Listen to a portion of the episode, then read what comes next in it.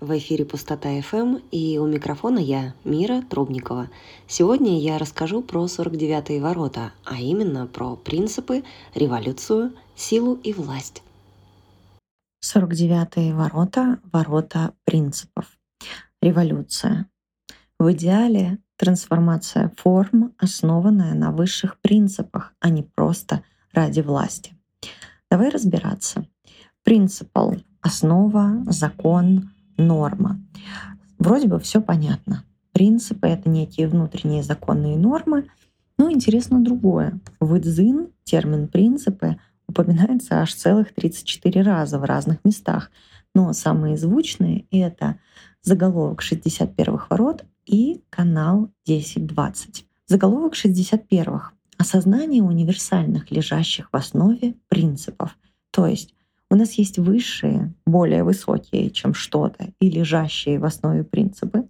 И к этому обязательно нужно будет вернуться в конце цикла, потому что и десятые ворота, и шестьдесят первые находятся в четверти мутации. А значит, эти принципы как-то связывают индивидуума и племя. Например, связь 61-х и 49-х говорит, принципы, по которым меняется племя, по которым распределяются ресурсы и осуществляется поддержка, должны быть в соответствии с космическими, мировыми, вселенскими, если хочешь, принципами.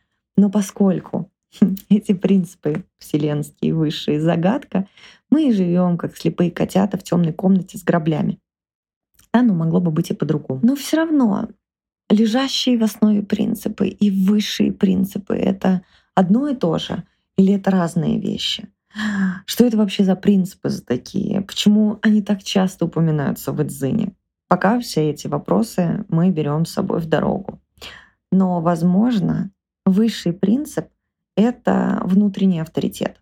Потому что это, во-первых, очень индивидуальная штука, индивидуальный контур, который связывает нас с чем-то универсальным, то есть вселенским, и при этом остается тайной до тех пор, пока не проявит себя.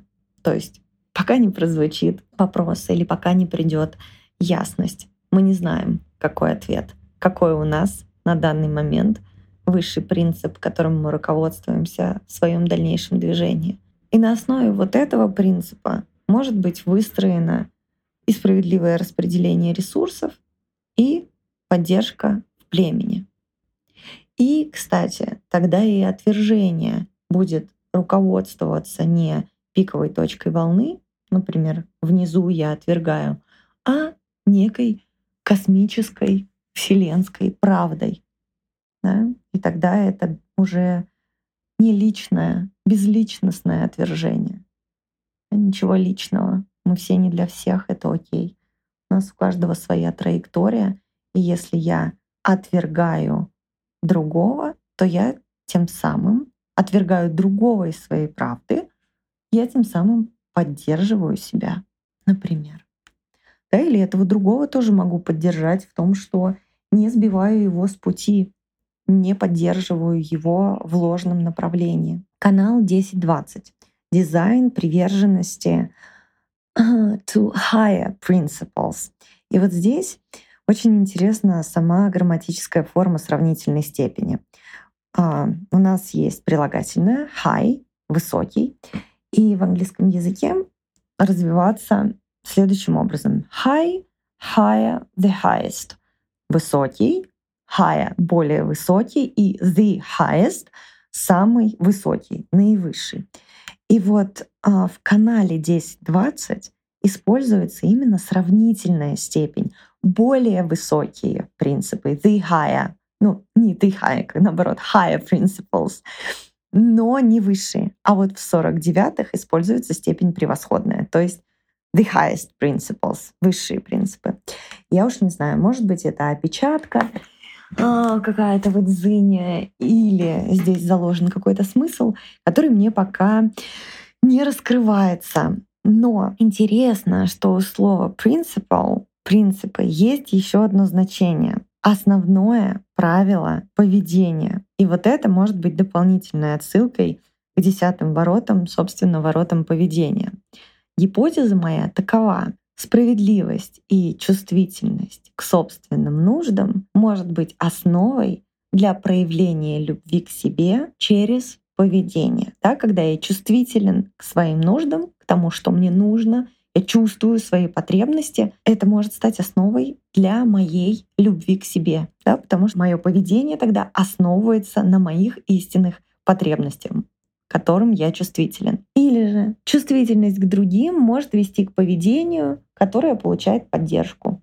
Это уже больше проблеме. Я чувствителен к соплеменникам своим, эта чувствительность влияет на мое поведение, я оказываю им поддержку, или я сочувствую, сопереживаю, проявляю эмпатию, как говорили нам 13-е ворота. И это позволяет мне получить от них какую-то поддержку. Например, так. Я решила проверить, есть ли какая-то связь, есть ли какой-то фундамент для этой гипотезы, и посмотрела на основание, собственно, ворот поведения, десятых ворот. Там у нас скромность и в детрименте сказано чрезмерная чувствительность к внешнему обуславливанию поведения.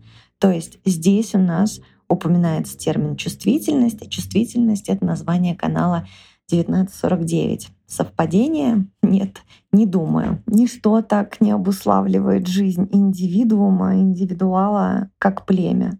Да, сохранять собственную индивидуальность где-нибудь в Гималайской пещере может быть гораздо проще, чем оставаться собой в той же семье, где у тебя есть роль, определенные модели поведения, которые племя ожидает от тебя. Революция. Revolution. Ну, в общем, революция, она и есть революция. Мы ее разбирали в напутствии.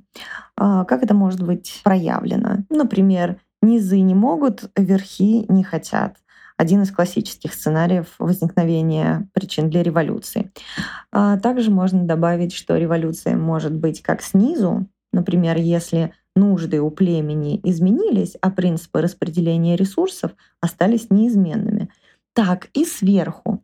Например, ты не соответствуешь моим принципам.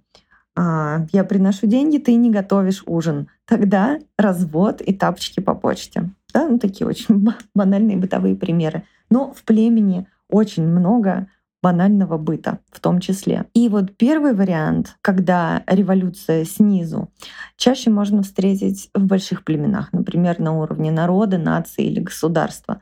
А второй скорее наблюдается в племенах поменьше, таких как клан или семья.